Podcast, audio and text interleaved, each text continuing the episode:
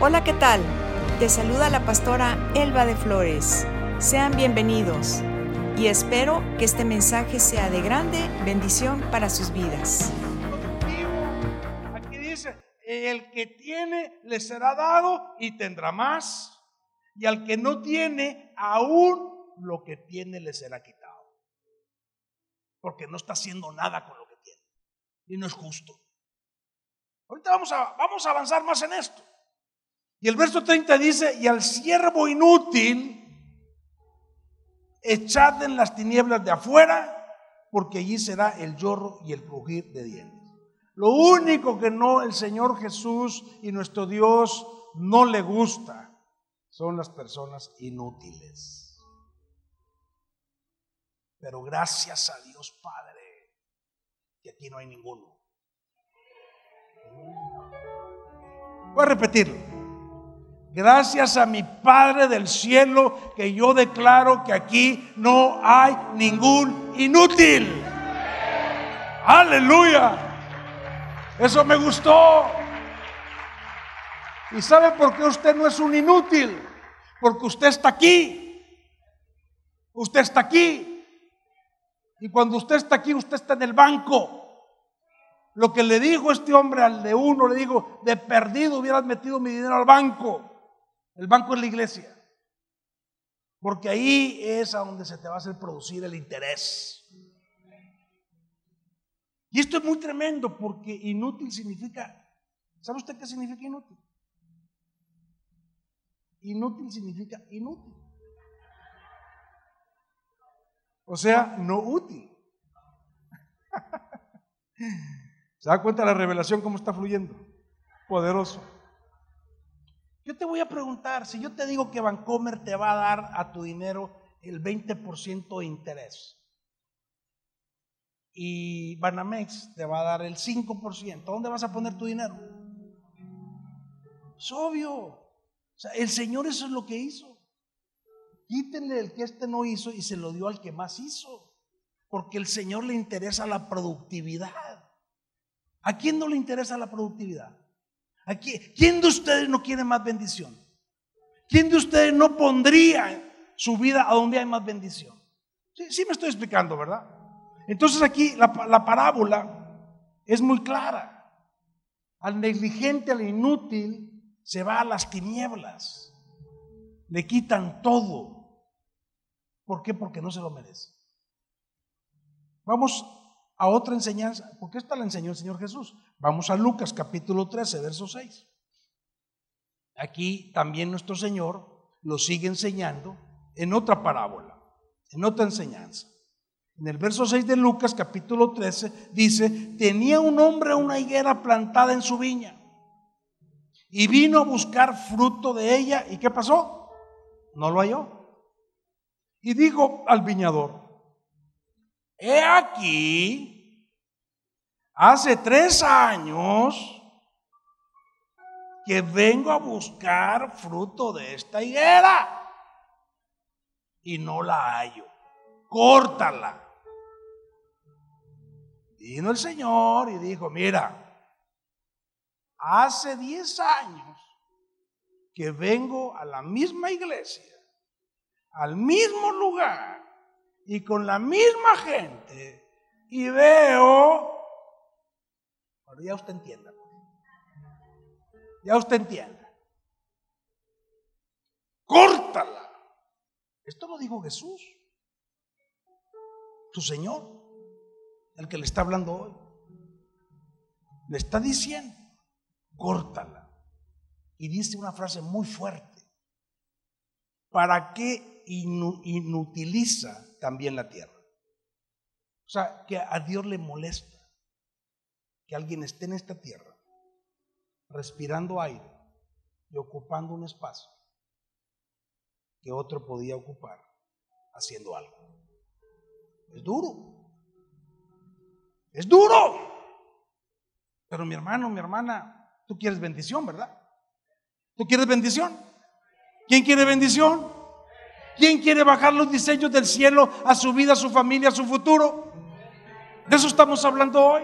Este es el diseño divino. Entonces respondiendo le dijo el, el, el labrador, Señor, déjala todavía este año. Eso es lo que hacemos los pastores, mis hermanos. Ese es el trabajo de los pastores. El viñador, el labrador aquí es el pastor. Déjala, déjala, Padre, este año. Yo voy a acabar alrededor de ella y la voy a abonar. Pero fíjese el 9 como dice. Si diere buen fruto, bien. Y si no, la cortarás después. Mire, escúcheme por favor, escúcheme. Yo sé que aquí hay mucha gente que ama a Dios.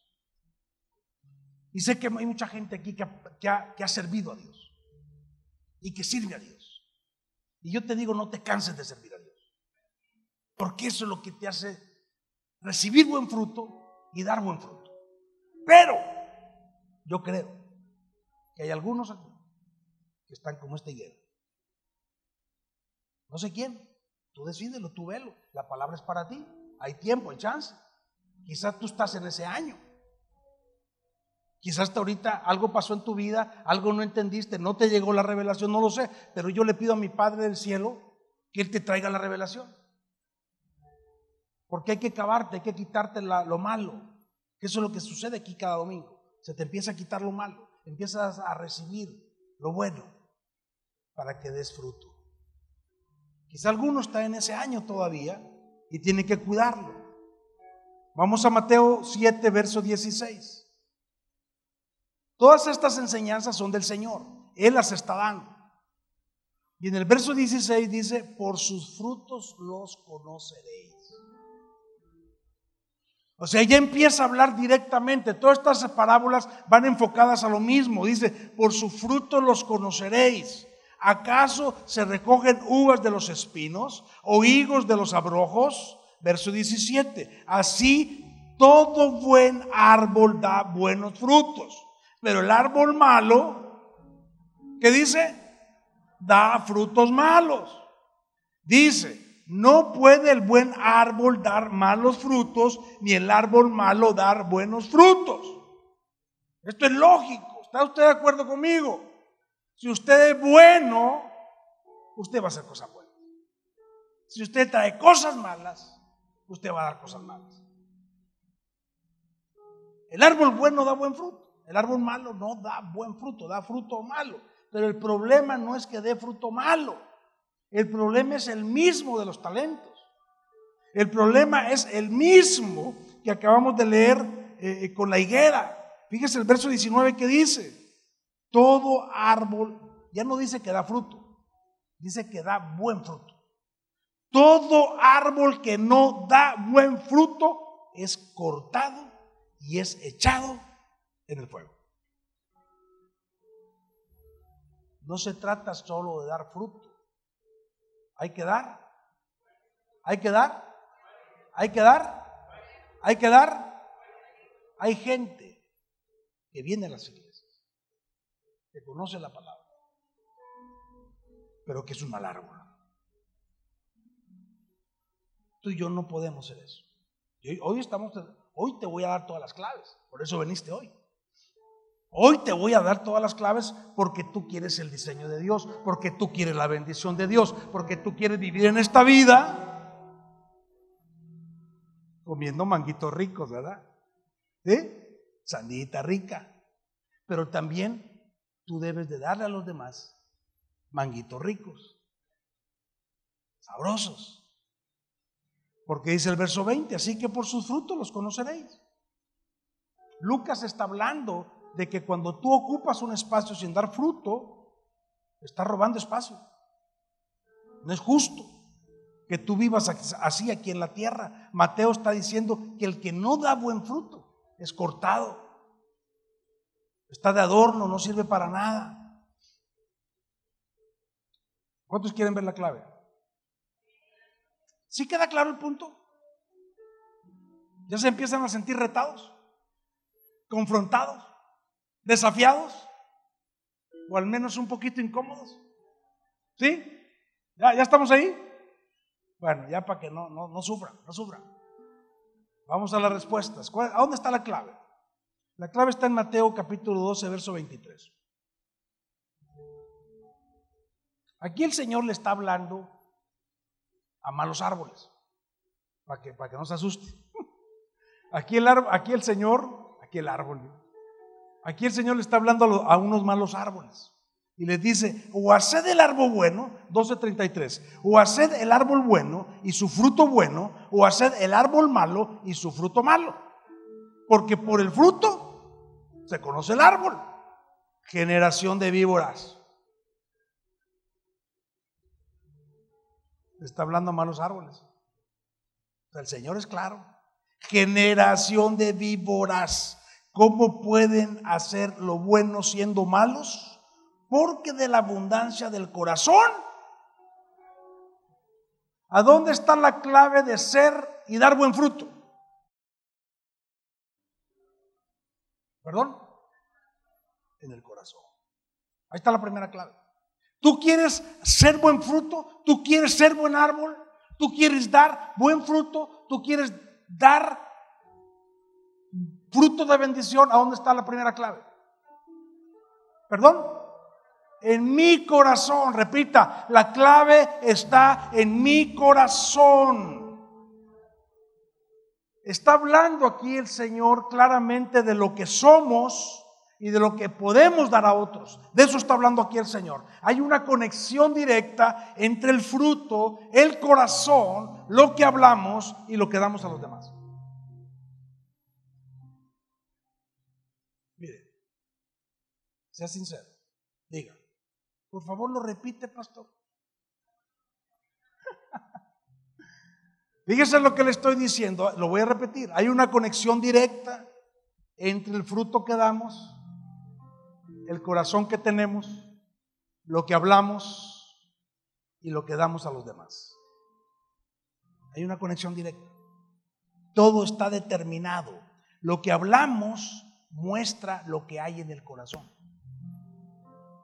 Eso es lo que está diciendo la Biblia. Lo que nosotros hablamos es lo que hay en el corazón y en el buen corazón es el que produce un buen fruto. Lo que hablamos delata el corazón. Lo que hablamos delata el fruto interior que está dentro de nosotros. Está delata lo que vamos a dar a los demás. Si tú eres un buen árbol, vas a dar un buen fruto en todos los sentidos, en todas las áreas de tu vida. Y vas a ser una gente que es de bendición para todos. Entonces, ¿qué estamos viendo hoy? Estamos, estamos, la palabra nos está diciendo, chécate lo que traes adentro. Chécate lo que hablas. Chécate lo que das a los demás. Tú no puedes decir que eres bueno si eres un majadero. Tú no puedes decir bueno si eres un chismoso. Tú no puedes decir que eres bueno si estás maldiciendo a la gente, si estás jugando a la gente. Tú no puedes decir, bueno, tú tienes que decir, tengo un problema que necesito que mi padre me sane. Eso es lo que está haciendo la palabra hoy este día. Por eso te estoy hablando, porque viene un tiempo, iglesia, en que tú necesitas ser un buen árbol, que da buen fruto. Tú debes de ser un buen fruto, porque la gente en esta sociedad se está pudriendo. El diablo está pudriendo familias, el diablo está pudriendo personas, el diablo está pudriendo a jóvenes, el diablo aún está pudriendo a cristianos. Es más, déjame decirte. El interés principal que tiene el diablo es pudrir cristianos.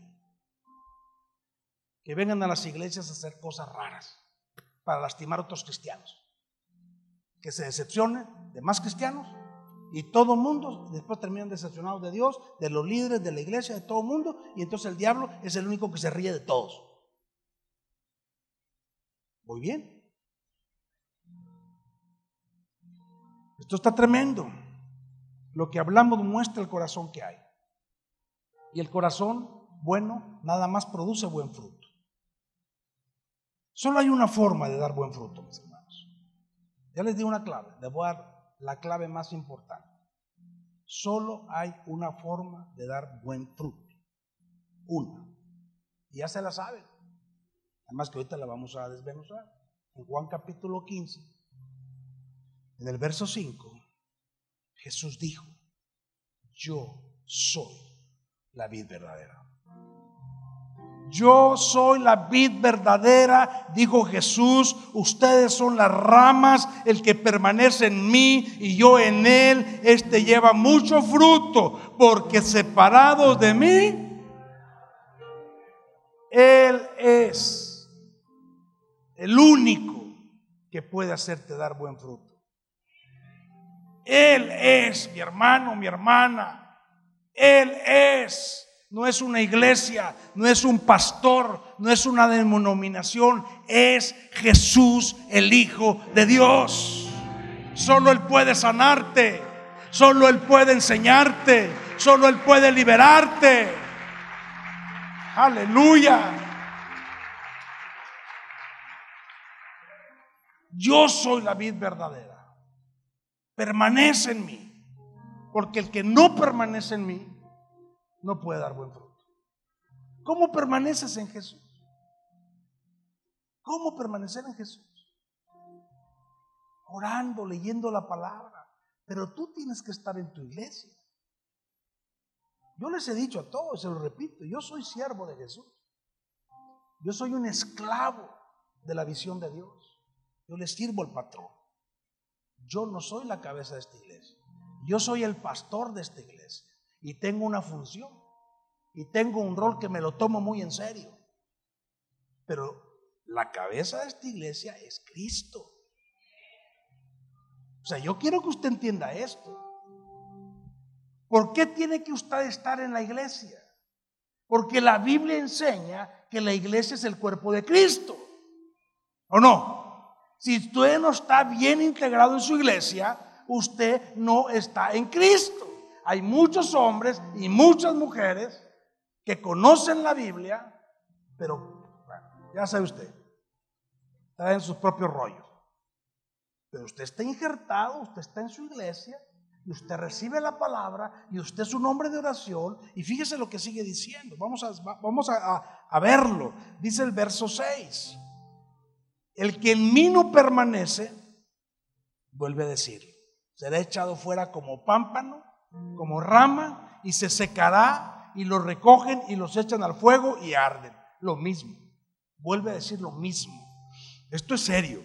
Si permanecen en mí y mis palabras permanecen en vosotros, pedid todo lo que queráis y os será hecho.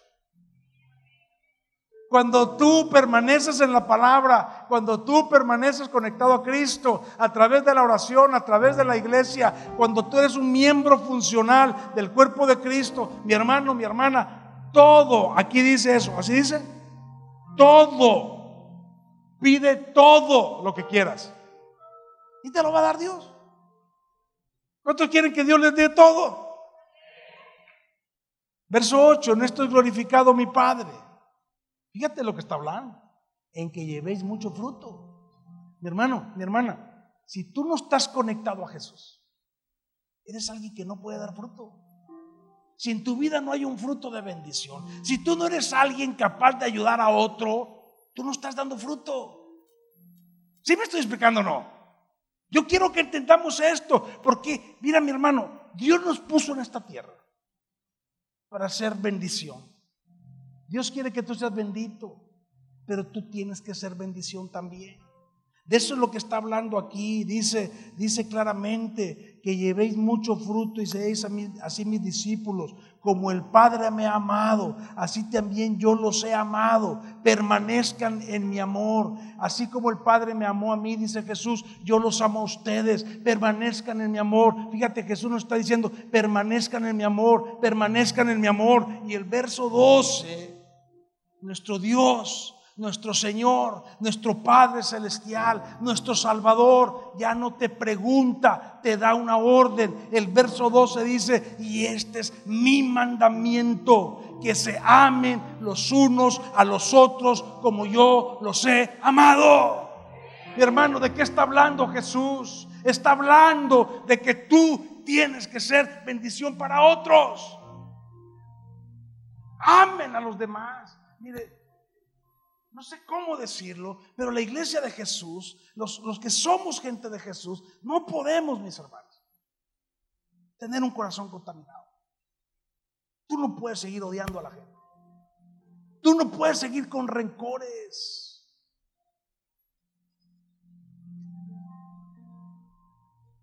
Si tú no puedes perdonar, tú traes problemas adentro. Porque el fruto más poderoso del amor de Dios es el perdón. Él te perdonó a ti con un solo objetivo, de llenarte de bendición para que tú vivas en perdón. Así es como se hacen matrimonios fuertes. Así es como se hacen relaciones padres-hijos fuertes. Así es como se hacen iglesias fuertes. Cuando tú no haces del pastor acá un superhéroe, un super superman, que no lo somos para nada. Y si un día se equivoca tu pastor, no le das con todo y te lo terminas de acabar tú. Porque eso estamos acostumbrados, a ser árbol del leño caído.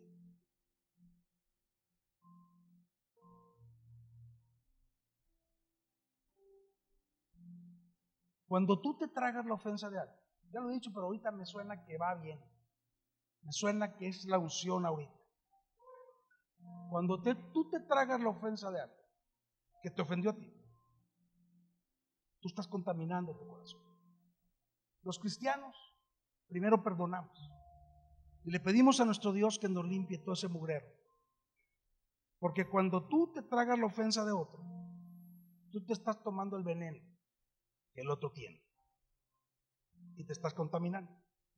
Entonces tú estás pecando dos veces. Porque te tragas el veneno, el pecado del otro, porque el otro es el que está pecando, no tú. Él te está ofendiendo a ti. Pero tú te ofendes. Tú agarras la ofensa y tu corazón se contamina. Porque ahora ya estás ofendido. Entonces te tragaste el veneno del otro y aparte ofendiste a Dios. ¿Por qué? Porque ya tienes odio contra el otro. Ya tienes ofensa contra el otro. Fíjese lo delicado que estoy hablando hoy. Pues imagínense qué, qué bendición vivir los matrimonios perdonándonos siempre. ¿Por qué se deshacen los matrimonios? Porque no se perdona uno o el otro.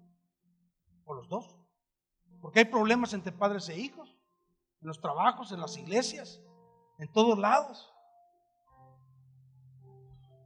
La ordenanza es ámense unos a otros. Pero Él dice, como yo los he amado. como yo los he amado. Nuestro Señor, la verdad, yo no tengo con qué pagarle a mi Dios. Nunca, nunca. Tú no tienes con qué pagarle a tu Dios el perdón que te dio. El verso 16 dice algo muy poderoso. Voy bien, voy bien. Nos está limpiando la palabra. Estamos aprendiendo algo. Está llegando la revelación. Porque tú vas a salir diferente hoy. Porque Dios quiere que tú seas un buen fruto, pero que también seas un buen árbol. Verso dice, dice, no me elegisteis vosotros a mí, sino que yo les elegí a ustedes. Y les he puesto para que vayan y lleven fruto y vuestro fruto permanezca, para que todo lo que pidas al Padre en mi nombre, yo os lo dé. Y vuelve a decir, esto les mando, que sean menos unos a los otros. ¿Más claro? ¿Más claro? No cante el gallo. Fíjese lo que está diciendo. Primero, no fuiste elegido. No, perdón, fuiste elegido por Dios. Si tú piensas al revés, esa diferencia, esta, esto hace la diferencia en todo. Que Dios te escogió. Después te dice que la razón por la que te escogió es para que des fruto. Lo tercero que te dice es que es un fruto que permanece. En Cristo Jesús no es de ganas. ¿Ya me entendiste? No es de ganas. No es de que hoy me siento bien y sí, soy buena onda y mañana me levanto de mal humor y soy mala onda. ¿Sí? No es así. El buen fruto, el buen árbol, solamente sabe dar buen fruto. ¿Sí o no? Entonces no es de ganas, es un fruto que permanece. Y la consecuencia es que lo que pidas te va a ser dado. Entonces, ¿cuál es la forma de vivir en bendición? ¿Cuál es la forma de permanecer recibiendo bendición? ¿Cuál es la forma de garantizar tu bendición y la de los tuyos? ¿Cuál es? Siendo buen árbol y dando buen fruto y permaneciendo. Una relación causa-efecto. La pregunta de hoy es muy clara. Y quiero que te la hagas tú a ti mismo. Pregúntese usted a sí mismo, ¿qué árbol soy? Pregunte usted a sí mismo, ¿qué árbol soy? Y pregúntese usted a sí mismo, ¿qué fruto estoy dando? Esa es la pregunta.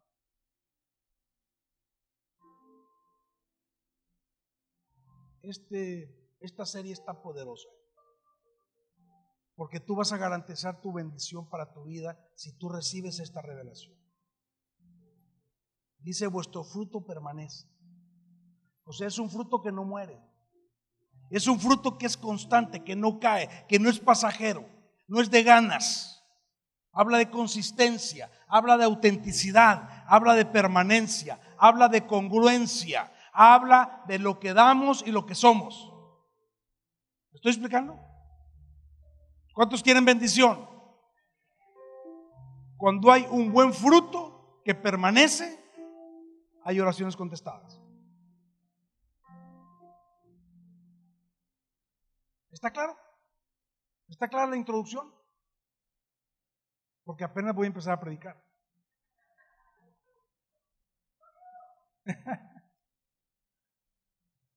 Mire, todo esto que le he dicho hoy, que yo le cierre sus ojos sus ojos. por favor, cierra sus ojos. Precioso Espíritu Santo. Yo solo quiero ser obediente y ministrar tu bendita palabra, tu santa palabra. Hoy declaro en el nombre de Jesús, proféticamente, que tú estás llenando los corazones de cada uno de mis hermanos y mis hermanas. Tú los estás llenando, tú estás trayendo la revelación. Tú estás limpiando con tu bendita palabra. Y cada uno aquí hoy, delante de tu presencia, hoy está recibiendo la savia, la savia de la vida verdadera, que es tu bendita palabra, que te limpia, que te sana, que no te acusa, que te da la oportunidad, porque Dios te está dando la oportunidad hoy como a la higuera. Si tú ya eres una persona de fruto, vas a dar mejor fruto y más fruto. Pero si tú te has detenido por algo que ha contaminado tu corazón, tu vida, por heridas del pasado, por ofensas, yo no sé qué haya pasado en tu vida por pérdidas, no lo sé. Pero en este momento hay una savia bendita de Dios que limpia tu corazón y te da la fuerza. En el nombre precioso de Jesús. En el nombre precioso de Jesús. Ahora sí póngame atención. Amar a los demás es una orden. Es una orden que tenemos que obedecer. En las cosas de Dios, déjeme decirle una clave. Fíjese, ahorita le voy a soltar una clave que no le dije al primero. Muy poderoso. En las cosas de Dios se empieza obedeciendo. En las cosas de Dios se empieza obedeciendo. Después sigues creyendo. Primero se obedece, después se cree y después se produce el fruto de Dios. Todos queremos hacerlo al revés. ¿Por qué la gente dice? Es que no siento perdonar. Es que es muy fuerte mi dolor. ¿Por qué dice eso? Porque su corazón está mal. Tal vez tengan la razón. Pero el Señor no te está preguntando eso. El Señor te está ordenando amar. Y por amor a tu Dios, tú vas a obedecer. ¿Y sabes qué va a pasar? Vas a terminar amando al que te ofendió. Tú me vas a decir, pastor, ¿cómo es eso? Mire, yo no se lo voy a explicar. Pero yo ya lo he vivido y muchas veces. Porque aquí usted tiene a alguien aquí al frente al que mucho han ofendido. Porque si usted no sabía, los pastores. Quizás somos de las personas a las que más ofende la gente. Aunque no lo crean. Pero bendito Dios que también somos muy amados. Con ese amén no me siento muy amado.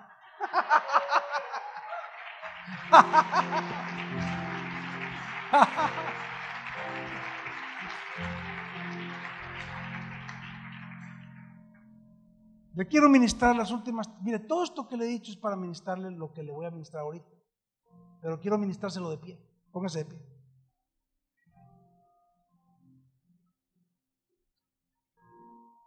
Mi Dios quiere que usted sea un buen árbol.